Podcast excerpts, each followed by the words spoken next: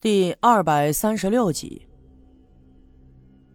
其实你都不知道，为了能和你好，我费了好大劲儿了。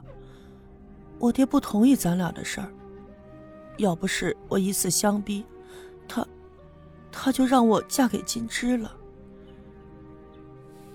我爹说你心思重，说你不是一般人，说我跟你在一起不会享福的。可我就是不信，爱咋样咋样吧，我认命了。我赵金凤活了这二十多年，什么都没怕过，我就怕你骗我，就怕有一天你忽然间消失了，就怕我再也找不见你了。我就这样闭着眼听他在我身后呢喃，我心里不禁感慨万千。我越来越觉得我对不起身后这个如此疼我、爱我的女人。终于，我忍不住了，慢慢的翻过了身，和赵金凤脸对着脸，而赵金凤反倒吓了一跳，仰着头看着我。屋里的灯早已经关了，所以一片昏暗，但是我仍旧闭着眼，假装在睡觉。我慢慢的伸出了一只手，搂住了她的腰肢。就假装一切都是在梦里，慢慢的把她搂入我的怀里。金凤的身子一软，十分顺从的把头塞到了我的胸前。我假装在梦里来遮掩自己的尴尬，就这样静静的搂着她。不一会儿的功夫，我感觉她的身子在抽搐，原来她是在偷偷的抹着眼泪。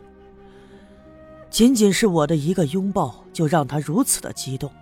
这让我心里更加难受了，我觉得我太对不起他了。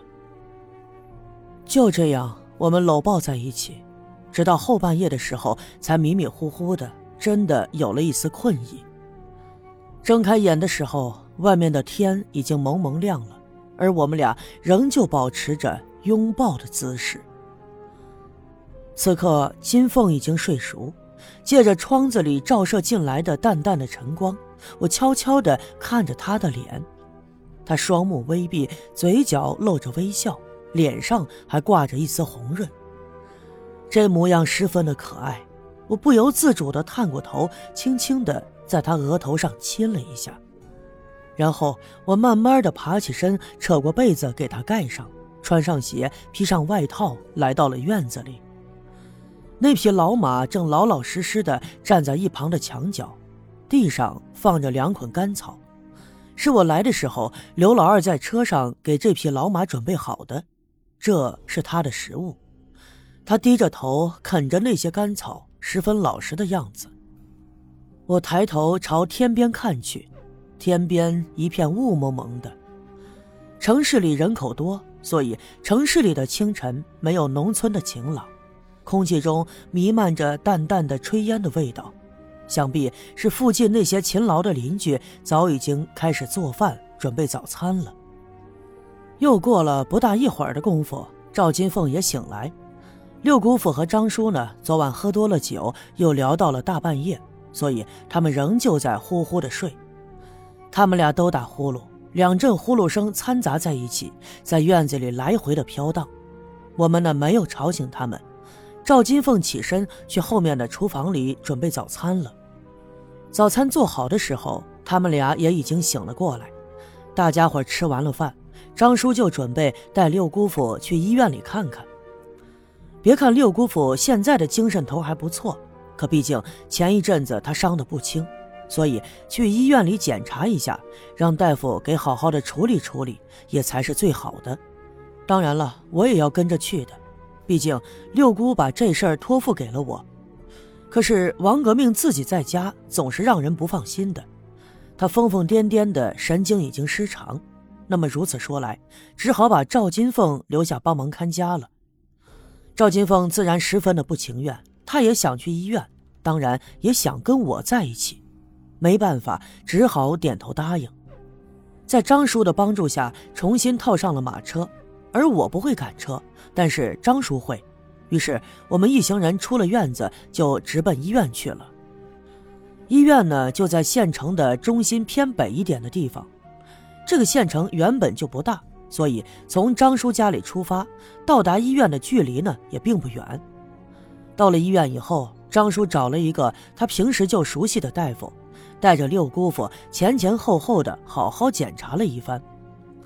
检查完以后，那大夫摘下了口罩，眉头微微皱着，看着他这样的表情，我心里特别没底，于是连忙就问：“呃，大夫，六姑父的伤怎么样？没什么大事吧？”“啊，事儿呢倒是没什么大事儿，别看他年纪大了呀，可这皮肉呢恢复的很好啊。不过他骨头还是有伤的，肯定是当初没在乎，所以现在长得有些歪了。不过呀，也不影响什么。”啊，伤到了骨头，我大吃一惊，赶紧问：“是啊，胸骨和肋骨有一些损伤，不过现在也没什么大事啊，不用担心。”我点了点头，没事就好。不过我心里却泛起了合计，当初我和白胜利都琢磨过，觉得六姑父的伤不简单，绝对不像后来六姑说的，仅仅是摔倒以后不小心用镰刀划伤了而已。看来应该与人经历了一场搏斗，所以才受了如此重的伤。那么，弄伤六姑父的到底是谁呢？是否跟我们一直琢磨不透的那个黑影子有关？于是我努力地回忆着当初六姑父受伤那天的情景。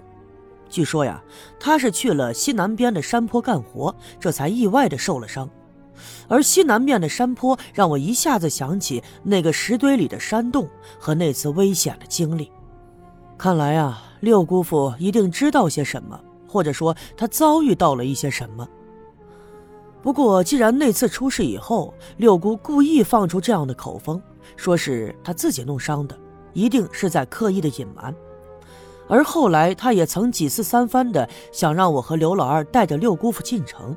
那我明白，他呢是想让我们躲避，那么也让六姑父去躲避，这就更加印证了六姑父也知道一些事情。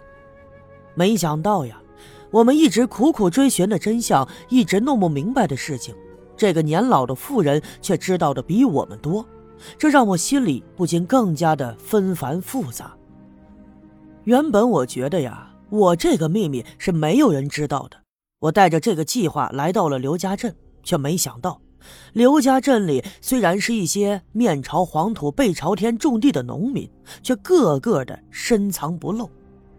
大夫又给开了一些生津活血的药，告诉我们回去之后呢，按照他的嘱咐定时吃药就行，再有一两个月的功夫，也就能彻底的恢复了。